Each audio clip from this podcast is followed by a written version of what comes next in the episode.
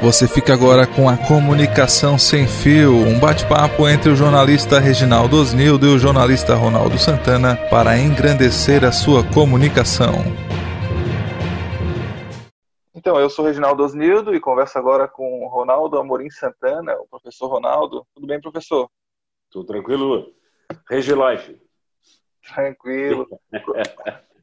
professor, olha só, é, a gente, claro, vai, vai falar de áudio nessa conversa, mas muito mais do que áudio, eu acho que é, é a comunicação que está em jogo, né? A Sim. comunicação que é, passou por, por mudanças, né? E o que a gente poderia pontuar? Não sei se, se tem algo que, que, vale ser destacado nesse momento.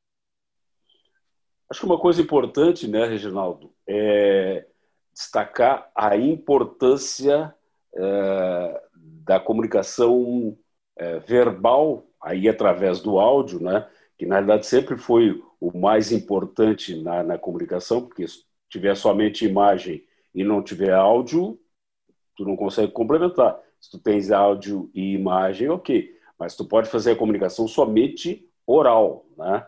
E, e que com essa modificação da, da, que a tecnologia está, está proporcionando, adquiriu um caráter muito mais importante até em função da pandemia que, que está, ainda está aí, né, é, do coronavírus, as pessoas se acostumaram muito mais à comunicação é, não presencial, né, virtual, e, e utilizando muito, tanto que o podcast voltou com força total, utilizando muito, então, a comunicação é, verbal sem a necessidade do, da utilização do, do auxílio da imagem. Então, hoje, o áudio ocupa um espaço extremamente importante dentro da comunicação. E, e, e é importante que todos, e, e principalmente o setor empresarial, se dê conta da importância que isso tem em termos de comunicação de uma empresa ou de uma entidade para com o seu público.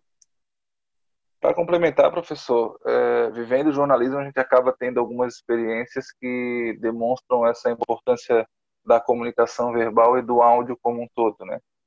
Participei é, da cobertura da greve dos caminhoneiros em 2018 e pude presenciar muito isso, né? O quanto que eles é, deram um upgrade na comunicação deles no sentido de utilizar o WhatsApp, colocando é, data, hora, local em que estavam falando, se apresentando, criando um mecanismo contra fake news, né? É, porque muito se se disseminou, ah, o caminhoneiro vai parar, vai continuar, vai parar, vai continuar.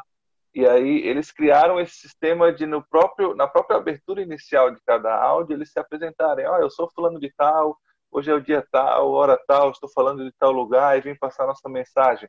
É, o quanto que esse e aí a gente vê, né? É, não, não, não é nenhum setor de grande é, estratégia, digamos assim, da economia, mas que conseguiu se posicionar uma comunicação efetiva, né? E perdurar então aí a greve dos caminhoneiros por muito tempo. E paralelo, né? Fazendo um paralelo em termos de comunicação, a gente tem hoje também como é, combate à fake news, né? As assessorias de comunicação das prefeituras utilizando dessa estratégia, né? O secretário de saúde ou representante da comunicação se apresentando, dizendo a dia, o, né, o dia, a hora, o local e, e, passando o boletim diário, né, de mortos, de recuperados, enfim. Então, só para complementar aí o que o professor falou da importância aí da comunicação verbal. E é, e é muito importante também é, é que as empresas se deem conta do seguinte, ó, ela tem que estabelecer canais seguros de comunicação, tá?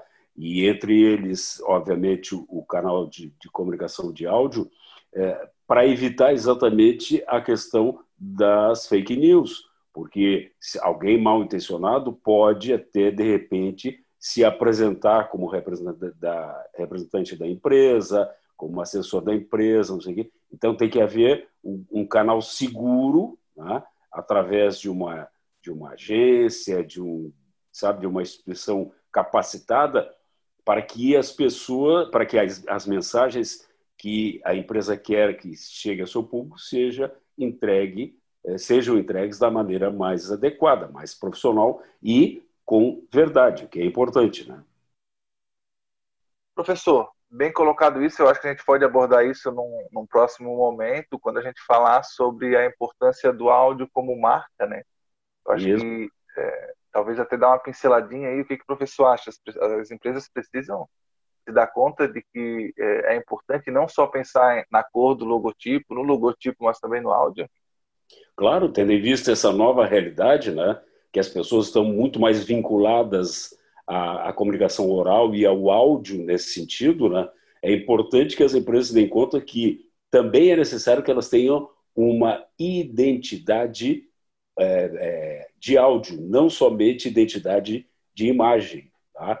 É, a gente já, já tinha uma certa ideia, é, quer dizer, nunca tinha sido sistematizado, mas cada vez que a gente ouvia o, a musiquinha do plantão da Globo, o que acontecia? Todo mundo ia olhar para a televisão. Tá? É, então, isso, então aquilo ali né, é uma, uma identidade de áudio. Cada vez que tu ouvia o tan, tan, tan, tan, tan, tan, tan, tu já imediatamente ia, bom, isso aí é, é uma coisa importante, tá? é, é algo urgente. Então, essa identidade é, pode ser muito valiosa para qualquer instituição, para qualquer empresa. É preciso que as pessoas se deem conta disso, né?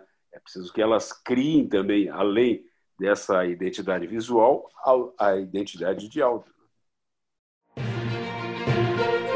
Tem muita novidade sem fio vindo por aí. Fique conectado em semfio.org.